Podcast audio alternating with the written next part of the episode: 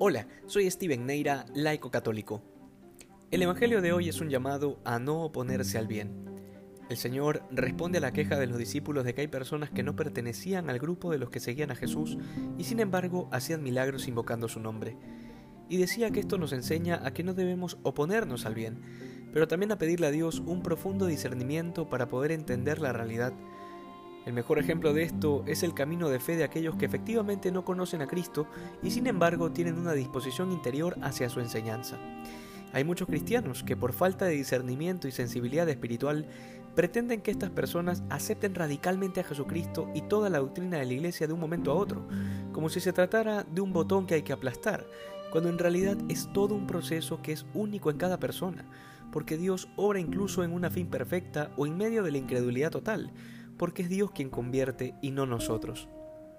De hecho, hay tantas personas que aún no siendo cristianas son fieles a la verdad que han podido conocer, porque la vida cristiana es un proceso, un camino que no terminamos de caminar sino al final de nuestra vida, en medio de tropiezos, paradas y equivocaciones.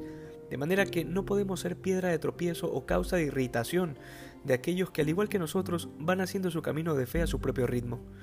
No importa cuántos años de vida de fe tengamos, siempre se nos puede pegar aquella mala costumbre de esperar que los demás respondan a nuestro ritmo o que vivan la fe a nuestra manera.